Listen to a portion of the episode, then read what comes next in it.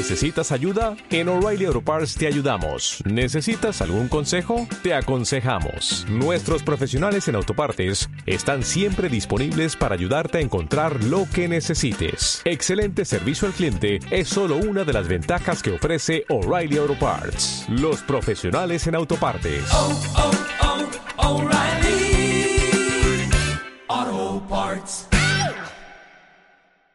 Le he dicho al profesor Juan José que sea él hoy el que utilice este tiempo para hacer una sesión que tenga que ver con el entrenamiento y con los entrenadores.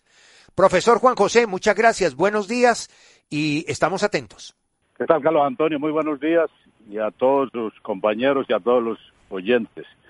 Bueno, a propósito de, de la muerte de don Gabriel Ochoa Uribe, una persona de mucho carácter, como usted bien lo dice, y, de un entrenador de los grandes que ha tenido este país, en una época bastante dura, porque era una época de incredulidad. Él tuvo la, la convicción de hacer algo grande, de planear siempre en grande, a su forma, en su, en su estilo, muchas veces criticable, pero siempre respetable y siempre admirable porque era un profesional a carta cabal y sus equipos reflejaban eso, profesionalismo dentro y fuera de la cancha. Y para hablar del entrenador, quiero dejar claro que estas son solamente mis observaciones, no son ningunas verdades, ni siquiera mías.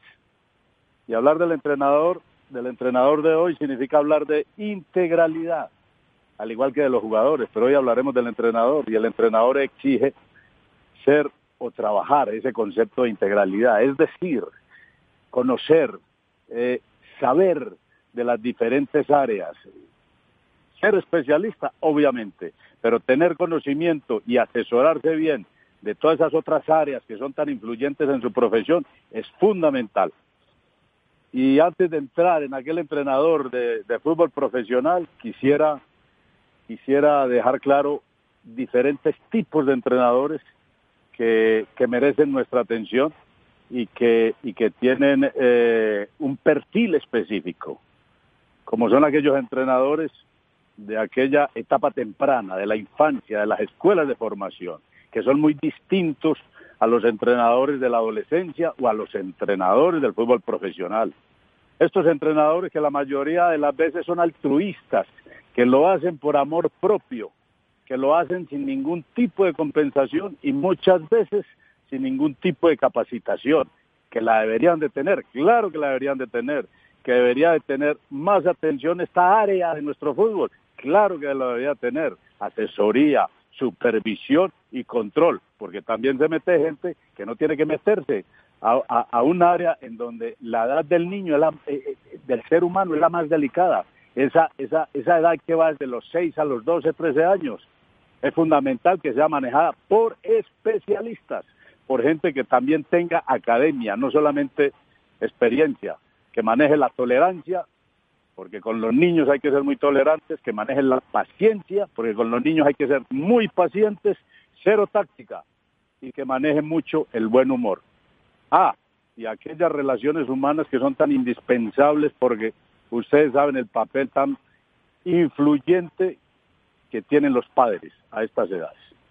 Al igual que la adolescencia, ese es otro especialista en donde el, eh, el, el, ser humano que se, que se trabaja en esta etapa es un ser cambiante. Ustedes saben que el adolescente es un ser que hoy está arriba y, y después está abajo. Hoy está alegre y mañana está, que anda en búsqueda de esa, de esa identidad. Por eso ese entrenador tiene que tener la capacidad psicológica, psicosocial para entender el entorno de ese muchacho, de ese jugador, de ese ser humano y saberlo llevar. Hay de todo un poco, de lo técnico, de lo táctico, de lo estratégico, de lo físico, y de a poquito se va metiendo ya en el, en el, en el fútbol profesional y requiere también eh, en cierta etapa de esta, de esta adolescencia mucha más exigencia y mucha más concentración, diría yo. Después nos metemos al fútbol profesional, en donde nos parece que el entrenador tiene que tener, o debe tener, perdón, esa mezcla que hoy exige el fútbol. No es solamente la experiencia, no es solamente el empirismo, no es, no, es solamente su recorrido como jugador profesional, jugador aficionado, jugador de barrio, jugador de cuadra, pero por lo menos haber jugado es solamente mi opinión, pero también tiene que tener academia, también tiene que tener capacitación. La ciencia acá es muy importante, ese equilibrio entre empirismo y ciencia va a ser básico para que el entrenador nuestro, para que el entrenador tenga el perfil adecuado. Algo decía Mourinho sobre esto y me, y me gustaría nombrarlo, esta frasecita. Sin formación no estás completo. Y la otra, la ciencia te puede llevar por otra dirección. ¿A qué se refiere Mourinho con esto de que te puede llevar a otra dirección? Hay gente que es obsesiva por el tema científico, hay gente que es obsesiva por esa parte y no se puede perder aquello que es indispensable en un entrenador y es su olfato, es su intuición, es ese sentido común que debe tener todo estratega. Hay que hacer un escaneo constante. Es decir, vamos a imaginar un entrenador en una cancha de fútbol. ¿Y qué hace un entrenador en una cancha, en una cancha, en una cancha de fútbol? Planea solamente el entrenamiento, realiza el entrenamiento dentro de la cancha, o está constantemente escaneando cómo llegan los jugadores, qué hacen los jugadores, con quién se reúnen los jugadores, se quedan solos, se asocian, qué hacen en el bus, cómo se comportan en el bus, en el hotel, en el avión, en los auditorios. ¿eh? El entrenador tiene que estar pendiente con su staff, con todo su cuerpo técnico, de estar escaneando constantemente las actitudes de los jugadores. De aquí empieza a surgir el equipo, adentro y fuera de la cancha. Un mayor y mejor diagnóstico. Para eso están los test, ¿cierto? Hay test de todo, de todo tipo y el entrenamiento y en el entrenamiento y en el juego mismo vos también vas a ver parte de esas consecuencias de esos antes de esos entrenamientos y de esos partidos. Bilardo hablaba de algo que me parece interesante mencionar porque asistimos a varias conferencias con el profe en Cali. Tengan cuidado de cómo se paran en la cancha, se refiere a los entrenadores. ¿Dónde ponen los brazos? En la cintura. Dirigen con los brazos cruzados dirigen con los brazos en la cintura, dirigen hablando por celular, se salen a hablar por celular en medio de un, entrena, en medio de, un entrenamiento. Bilardo era muy crítico con este lenguaje gestual que muchos entrenadores le mandan a los jugadores. Por eso hay que tener cuidado y el entrenador tiene que ser muy activo y muy cambiante en una cancha de entrenamiento.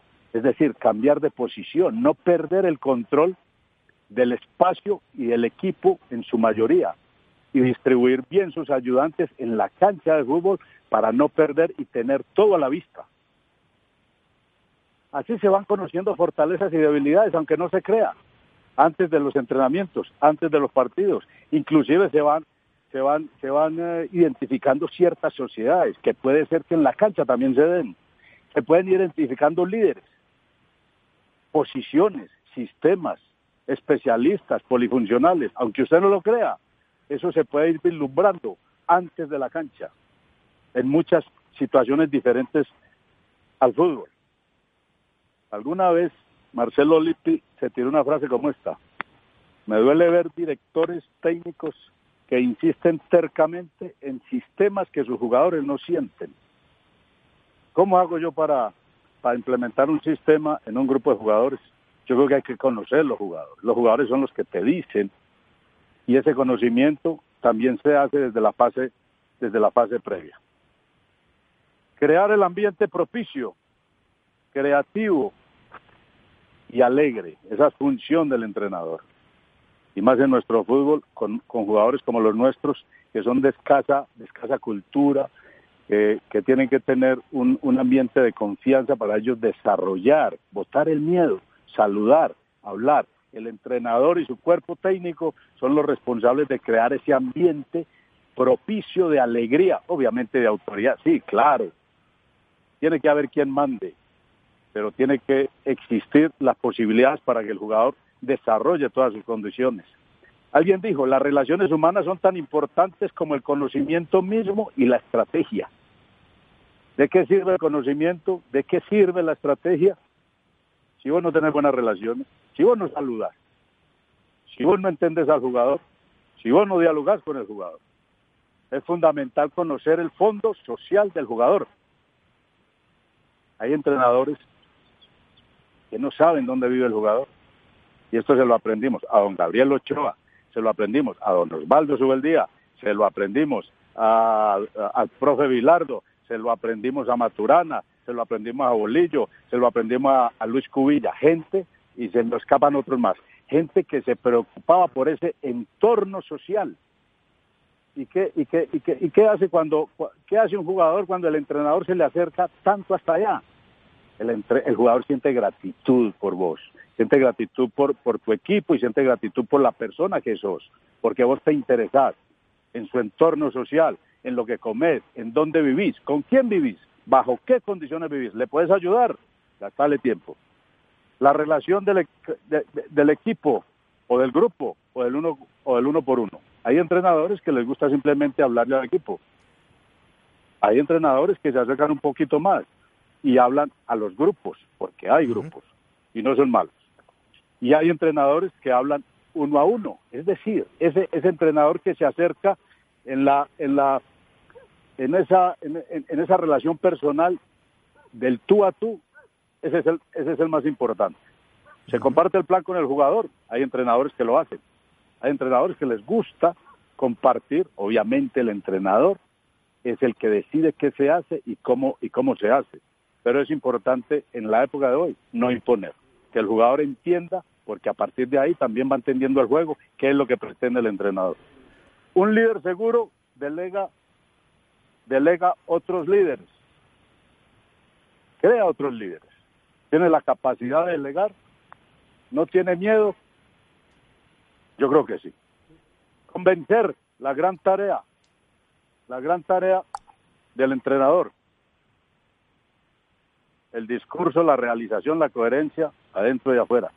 Es decir, lo que vos hablas se aplica en la cancha.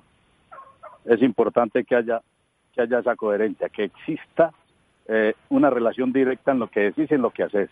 Eh, ya estamos sobre el tiempo. Interesantísimo. La verdad yo me he quedado lelo, ¿ah? porque eh, no solamente la experiencia de un entrenador, sino lo bien que ahora lo está manejando al aire. Lo felicito, profe Juan. Eh, lástima, el tiempo me, me, me, atropella, pero sí quiero rematar una cosa con usted, así esté fuera de tiempo y es, eh, ustedes siempre propenden a hacer equipo, los técnicos, pero ¿y cuándo van a hacer un equipo ustedes los técnicos, Hola, para defender su profesión? Eso, eso, esa sí que es buena esa pregunta, o sea, buscar el equipo, hay, hay, hay entrenadores que a veces buscamos el equipo y lo encontramos y después lo desbaratamos, por algunas tendencias, por algunas modas. Y siempre cuando buscamos en equipo, lo hacemos adentro, pero afuera, en nuestro país, nuestros entrenadores deberían de unirse, de trabajar en equipo, para dignificar más esta, esta profesión y para encontrar ese respeto que todos buscamos algún día. Juan, le agradezco mucho. La verdad, brillante. Me encantó. Lo felicito y muchas gracias por su aporte. Bueno, Carlos, que estén bien y muchas gracias a ustedes.